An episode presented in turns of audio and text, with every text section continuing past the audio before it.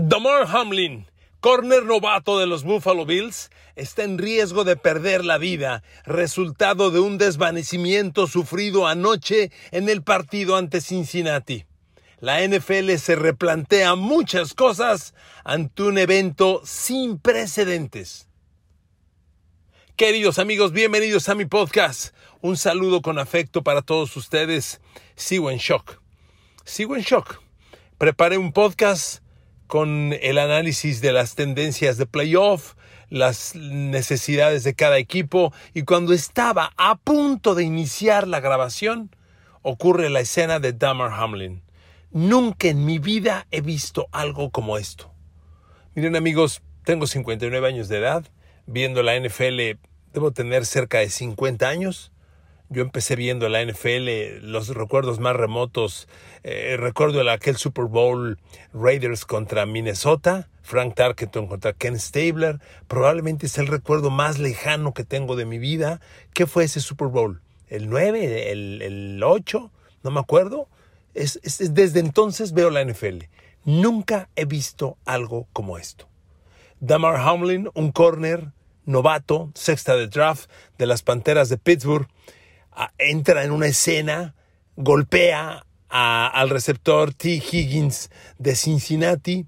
Una jugada, un golpe violento, una colisión impactante, pero para los estándares de la NFL parece un golpe rutinario.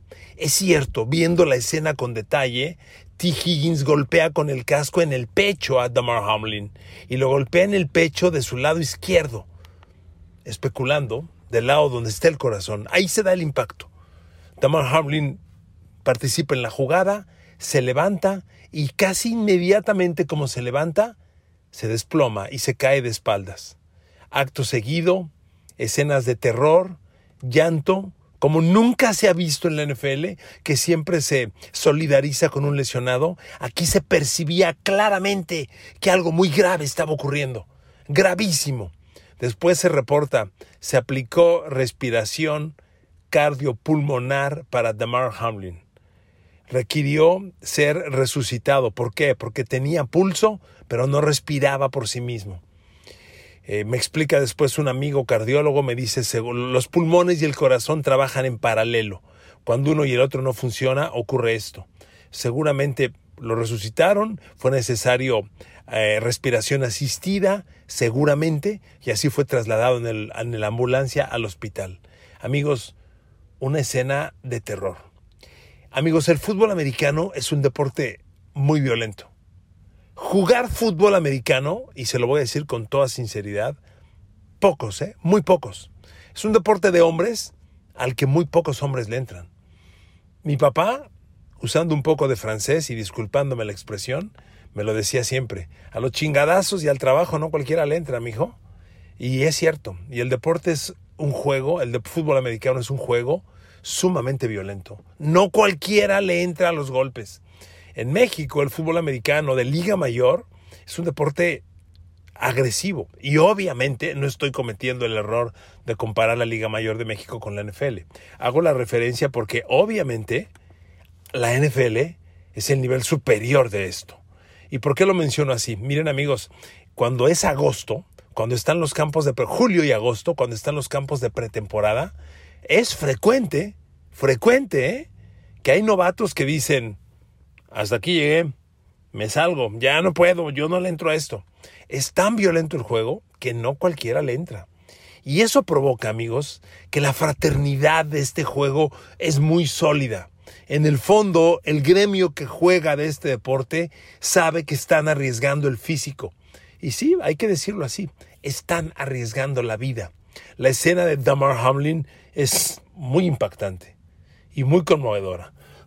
Porque cuando ves a Josh Allen limpiándose las lágrimas, cuando ves a Joe Burrow abrazarlo y decirle algo al oído, cuando ves a Matt Milano levantar las manos, mirar al cielo y taparse los ojos y claramente empezar a llorar, dices, ah, caray, algo grave está pasando. Pues sí, hay un jugador cuya vida está en peligro, resultado del juego. Miren amigos, todo pasa muy rápido, muy rápido. Yo cuando ocurrió esto, yo dije, a ver, eh, de, inicio dije, a ver, sospecho que es un desvanecimiento, pero no creo que resultado del golpe. Pero cuando ves la escena una vez y otra vez, pues no hay duda. Le pegan, se levanta y se desploma. El impacto en el pecho, uno puede especular, alguna, alguna consecuencia tuvo. Miren, no voy a hacerle al médico, porque no lo soy. Y si algo me desagrada de estos momentos es meterte al mundo de la especulación. Fue esto porque fue esto. Yo lo que hice fue hablar con un amigo que es cardiólogo y le dije, a ver, ¿qué crees que pase? Y me dijo él esto, mira, si no podía respirar por sí mismo, entonces tiene respiración asistida. La respiración asistida es entubarlo y puedes estar entubado de poco a mucho tiempo. O sea, puede haber eh, días, meses entubado. El tema es por qué esa condición, porque es lo que habría que evaluar. Si esto fue provocado por un golpe, me dijo él, eh, yo no, me dijo, yo no voy a entrar a esa especulación, no lo sé, pero que un golpe en el corazón te provoque esto, no me hace lógico. Es, posible especular que alguna deficiencia haya tenido ese corazón, que el golpe haya provocado algo. Total, amigos, insisto, eh, en este mundo Nada es más importante que la vida de los seres humanos. Y cuando esto ocurrió, yo de inmediato subí un tweet y dije, a ver, este juego tiene que cancelarse. Me vale madres. Que, que, estuviera en juego el número uno global de la conferencia americana y que si Buffalo y Kansas City. A ver, es la vida de un jugador. Y eso en la NFL poco, pero ha ocurrido. O sea, a mí me tocó ver, yo era muy chavo, cuando un partido Detroit contra Jets de Nueva York provocó la colisión de un jugador que golpeó su cabeza con la parte más alta del, del casco contra un rival y quedó inicialmente conmocionado y después paralítico. Entonces estas escenas son poco vistas, pero tampoco son extrañas, suelen pasar. Y amigos, hay un reporte de Evan Laser reportero de Boston que yo sigo en el Twitter, y él dijo, este partido lo suspendieron los coaches Sean McDermott y Zach Taylor, porque la NFL estaba lista para reanudarlo solo con una sesión de cinco minutos de calentamiento de los dos equipos y continuaba el juego. Y fueron los coaches los que dijeron, no, esto no sigue. Yo, yo, Evan Laser me parece un reportero sumamente calificado y respetado, del que yo no voy a dudar porque leí su tweet. Me cuesta trabajo pensar que la NFL sea tan insensible para haber pretendido reanudar este partido. Lo voy a dejar ahí como una versión no confirmada. Sigan ustedes, si gustan, a, Evan Laser. Es, es, un, es un periodista, repito, muy, muy calificado. Su tweet es arroba e-Z Lazar con Z, pues lo deletreo, E-Z-L-A-Z-A-R. Es Lazar, las dos con Zetas, es Lazar. Evan Lazar tuiteó eso. Pues su tweet en inglés dice, Just remember, this was Sean McDermott and Zach Taylor getting this game stopped. League, o sea, dice, solo recuerden que este juego fue detenido por Sean McDermott y Zach Taylor y luego reanuda. Dice, League was ready to begin after a five-minute warm-up period. La liga estaba lista para reanudar después de cinco minutos de calentamiento. Coaches stop it in. Los coaches lo pararon. Good on them. Bien por ellos. Eso escribió Evan Laser. Me parece insensible a la NFL si pretendía reanudar este juego.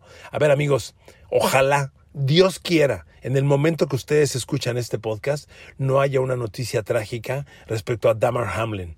Pero, pero la escena es de terror. Eh, muy semejante a la escena del fútbol del jugador danés que se, que se desploma, efectivamente. Eh, Eriksen, si no mal recuerdo. Amigos, estas escenas son desgarradoras, pero son parte de la vida. Y cuando el juego, que en sí es violento, agresivo, ocasiona esto, pues quedas en shock. Yo les repito, jamás he visto esto. Ha habido escenas muy feas, ha habido golpes tremendamente violentos, golpes muy duros. Cuando la NFL todavía hace 6, 7 años permitía los golpes de norte a sur y de este a oeste, que le pegas a un jugador que va en ese contrasentido tuyo y lo volteas, cuando eso ocurría decíamos, Dios mío, ¿qué es esto?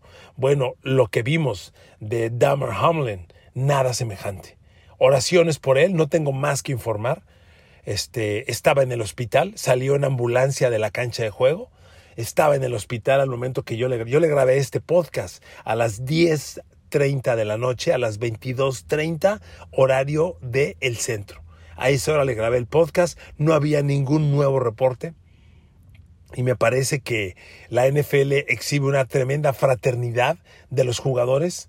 Cuando ves las escenas de llorar, de, de, sufrir, de, de abrazarse, es muy conmovedor, muy conmovedor. Te das cuenta que es un gremio bien sólido, bien unido unos a otros y el Twitter, que es hoy la vía de comunicación mundial, empiezas a leer tweets de Patrick Mahomes, de LeBron James, de tantos jugadores diciendo oren por él, recen por él, pidan por él, pues te conmueve.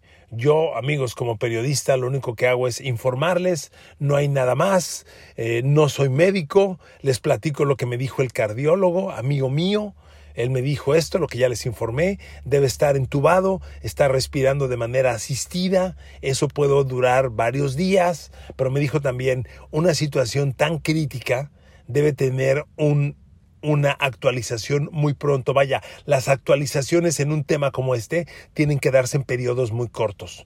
Entonces me decía él, yo supongo que tiene que haber pronto más información al respecto.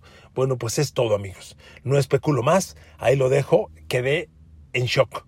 En shock, vi algo que nunca antes en mi vida he visto y miren, pues soy un fan, igual que ustedes.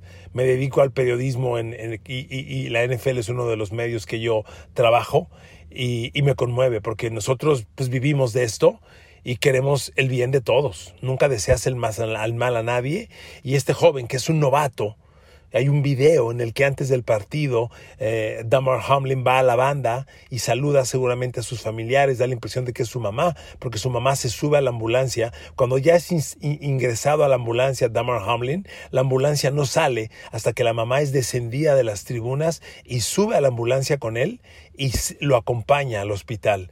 Este, eso es todo. Eso es todo, amigos. Quedé en shock. Dios lo bendiga. Dios lo cuide, se recupere y lo veamos jugando este maravilloso deporte. Pero una escena como nunca antes en mi vida había vivido. A ver amigos, rápidamente porque cuando ocurren estas cosas no tiene caso hacerle mucho cuento a otras. Hay dos boletos disponibles para playoff, uno en la conferencia americana y uno en la conferencia nacional. En la conferencia nacional son solo tres los que aspiran a él, Green Bay, Detroit y Seattle. Y el escenario está así de simple. Si Green Bay gana el próximo domingo a Detroit, Green Bay va a lograr ese boleto. Esa es la condición que tiene que cumplir Green Bay. Los Green Bay Packers reciben a Detroit, equipo que ya los derrotó este año 15 a 9 en Detroit. Green Bay lo recibe. Si Green Bay gana, Green Bay está en playoff. Punto. Punto. Detroit. Detroit califica a playoff si derrota a Green Bay, porque también debo agregar en este momento el récord de Green Bay es el, récord de Green Bay y de, y de, de, Seattle es el siguiente. Perdóneme, aquí lo tengo, discúlpeme el, el, el divagar un poco, pero bueno, aquí está. Detroit tiene 8-8, Green Bay tiene 8-8 y Seattle tiene 8-8. Repito, Green Bay gana, está dentro. Detroit. Detroit necesita ganarle a Green Bay, pero necesita que Seattle pierda con los Rams. Porque si Detroit le gana a Green Bay, Detroit se va a poner 9-8. Pero si Seattle también gana, Seattle se pone 9-8 y Detroit pierde el desempate con Seattle. Entonces, Detroit necesita ganarle a Green Bay y que Seattle pierda con los Rams. Y Seattle necesita ganarle a los Rams y que Detroit le gane a Green Bay. ¿Ok? el único que no, necesita ayuda es Green Bay. Green Bay gana, está dentro.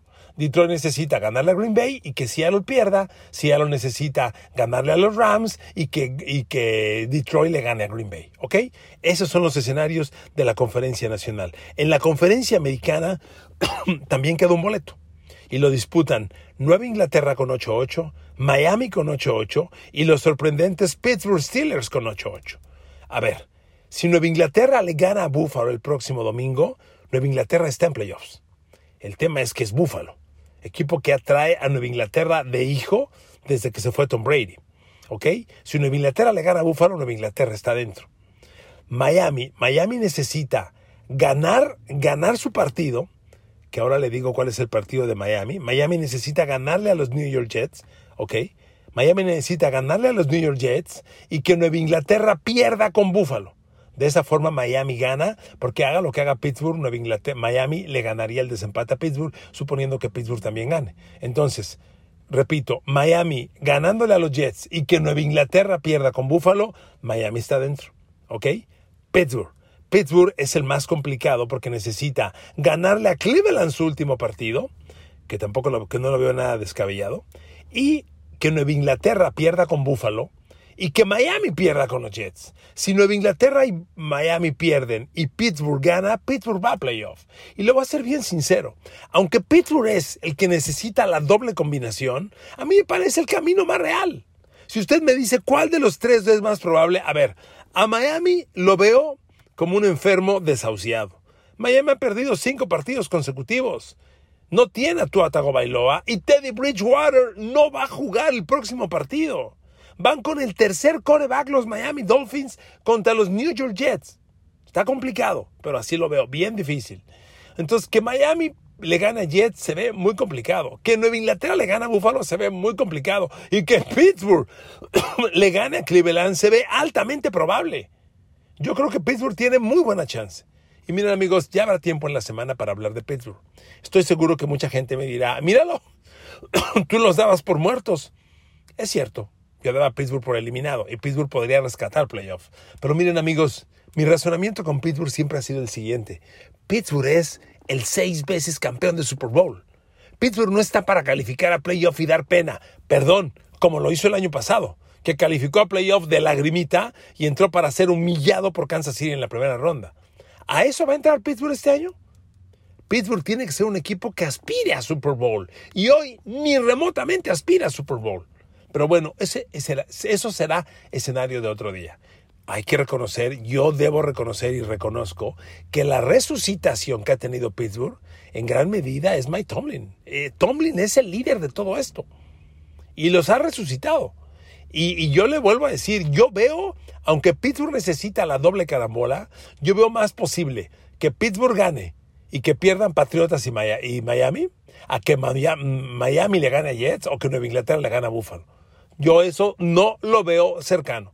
Nueva Inglaterra está jugando buen fútbol americano, pero a ver amigos, solo les digo una cosa, Nueva Inglaterra está jugando bien, pero mucha atención. Nueva Inglaterra ha ganado dos de sus últimos seis partidos. La acaba de ganar a Miami, ajá, con su tercer coreback Miami. Y anteriormente le ganó Arizona con el coreback suplente. Los únicos dos triunfos que tiene Nueva Inglaterra en los últimos seis semanas es contra dos equipos que tenían su segundo o tercer coreback, no los titulares. Y déjeme darle una más.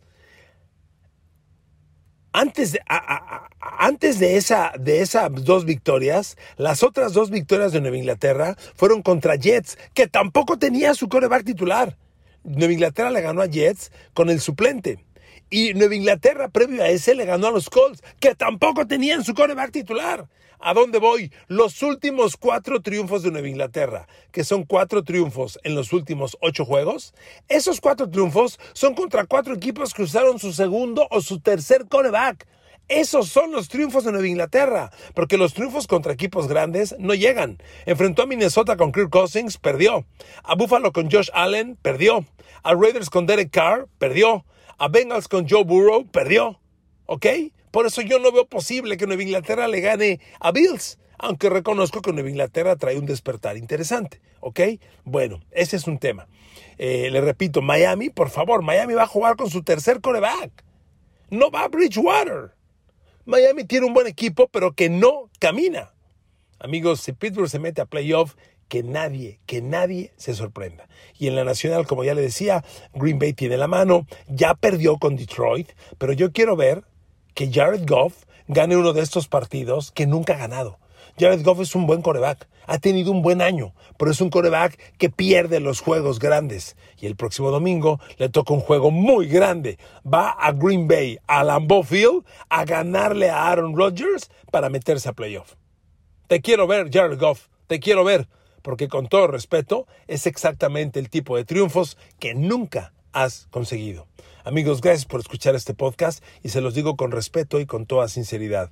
Recemos, recemos, recemos con el corazón por Damar Hamlin. La vida de este joven está en riesgo y este deporte maravilloso que todos queremos y adoramos, que es la NFL, no puede sufrir una tragedia de estas dimensiones. Sería una tragedia muy difícil de superar. La vida de Damar Hamlin está en riesgo. Dios nos ayude para que salga adelante este joven novato de los Buffalo Bills. Gracias por escuchar mi podcast. Que Dios los bendiga. Hasta mañana.